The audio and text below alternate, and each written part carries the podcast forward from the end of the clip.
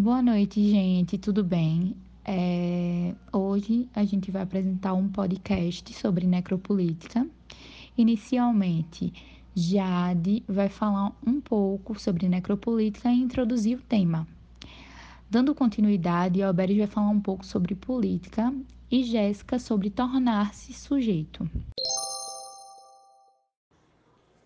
Boa noite a todos. Então falaremos sobre necropolítica e o que é, de fato, a necropolítica, né? É um conceito onde se propõe analisar a forma com que um determinado governo determina a forma como as pessoas vão viver e como elas vão morrer. É a política da morte ou a política que faz uso da morte, uma vez que ela estabelece é, essa maneira de viver tão sacrificante, tão matante.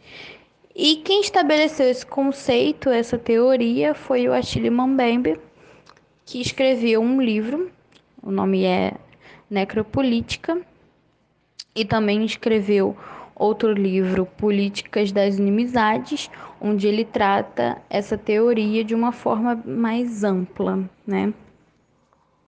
Para Mambembe estabelecer esse conceito, ele dialoga com um conceito manejado por Michel Foucault, que é a biopolítica e o biopoder, onde Foucault vai falar sobre formas de controle que acabam disciplinando os corpos nessa ditadura de beleza e como você deve fazer e trabalhar. E é um sistema de manutenção e de poder de controle social, né? Através disso, Mambembe vai argumentar que esse controle é mais cruel do que parece, pois ele acaba determinando como de fato as pessoas vão viver e como vão morrer e quem são esses que têm esse direito de viver e morrer, né? Dessa forma, a necropolítica nada mais é do que o Estado tendo total dominação e controle e normalizando a morte de determinados indivíduos, sendo guiado por preconceito e racismo, acima de tudo, como por exemplo quando morre um cidadão negro e, e ele é sempre julgado primeiro, atacado do porquê ele estava naquele lugar culpando a vítima e quando morre uma pessoa branca é sempre uma injustiça tremenda e um absurdo sem tamanho. Muito bom, Jade. Agora a Alberes vai dar continuidade ao podcast. A política surgiu na Grécia Antiga, no período da história humana, no qual o pensar mítico é fagocitado pelo pensar racional. Vários foram os fatores que deram origem à política o surgimento da polis, cidade, cidade-estado, foi o elemento norteador para que a política fosse criada suas bases no mundo grego. E assim, na cidade nascesse a grande preocupação em como administrar o bem a polis. Política, bem do grego, que significa algo relacionado com grupos sociais que integram a polis, algo que tem a ver com a organização, direção e administração de nações ou estados. Política na visão filosófica. Segundo o filósofo grego Aristóteles, a política é uma ciência que tem por objetivo a felicidade humana e divide-se em ética, que se preocupa com a felicidade do individual, do homem e da cidade-estado, e na política propriamente dita, que se preocupa com a felicidade coletiva. A política atua-se no âmbito das ciências práticas, ou seja, as ciências que buscam conhecimento com meio para a ação. Sociologia política é o ramo da sociologia que reflete sobre o poder, o Estado e o dever político. É o Estado das bases sociais da política. A sociologia ajuda a entender a política em si. Ela deriva do grego político Estuda a influência recíproca que exerce a política e a sociologia na sidocômia, Estado-sociedade. Qual é o conceito de política moderna? Numa constituição moderna, política é a ciência moral normativa do governo da sociedade civil. Outros a definem como conhecimento ou estudo das relações de regularidade e concordância dos fatos com os motivos que inspiram as lutas em torno do poder do Estado e entre os Estados. Como funciona o sistema político no Brasil?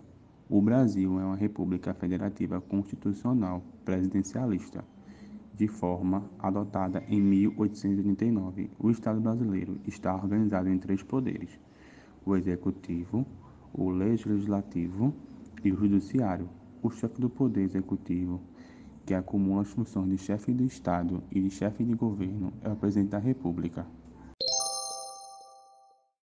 Após a incrível fala de Oberes, Jéssica vai dar continuidade ao podcast. Boa noite, gente. Eu vou dar continuidade sobre a ótica do camaronês Achille Mbembe e esse processo que é o tornar-se sujeito e que é um exercício também da soberania que vai estabelecer a partir do mantimento das medidas empregadas nesse indivíduo que vai decidir o controle sobre a vida e a morte e as condições que esse ser humano irá viver. E é a partir disso que vai definir a construção social desse sujeito.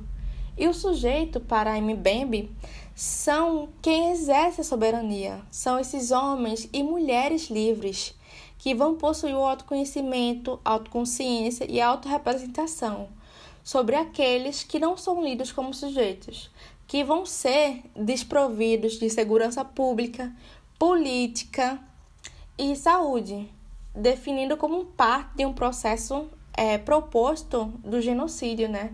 Que é a ausência do Estado sobre essas, essas pessoas, sobre essas medidas, que foi um processo também promovido durante a colonização, que perpetuou não só no conceito de colônia, mas até hoje ainda está, ainda está presente né, numa sociedade contemporânea. E a gente pode citar também as ações deficitárias dos Estados em promover o direito da igualdade para pessoas pretas, indígenas e desfavorecidas, não como falta de recursos e políticas afirmativas, como a gente bem sabe, mas como efetivação de um processo de dominação. Essa fala de Jéssica me fez lembrar de uma notícia que vi que uma mulher ela tinha furtado uma Coca-Cola, dois pacotes de miojo e um suco em pó. E ela simplesmente foi presa por isso, por ter furtado esses produtos de um mini supermercado na zona sul de São Paulo. E quando ela foi questionada por que roubou, ela disse que roubou mesmo porque ela estava com fome.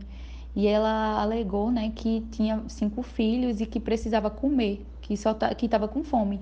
E a, a gente sabe, né, que 19,1 milhões de pessoas passam fome atualmente aqui no Brasil.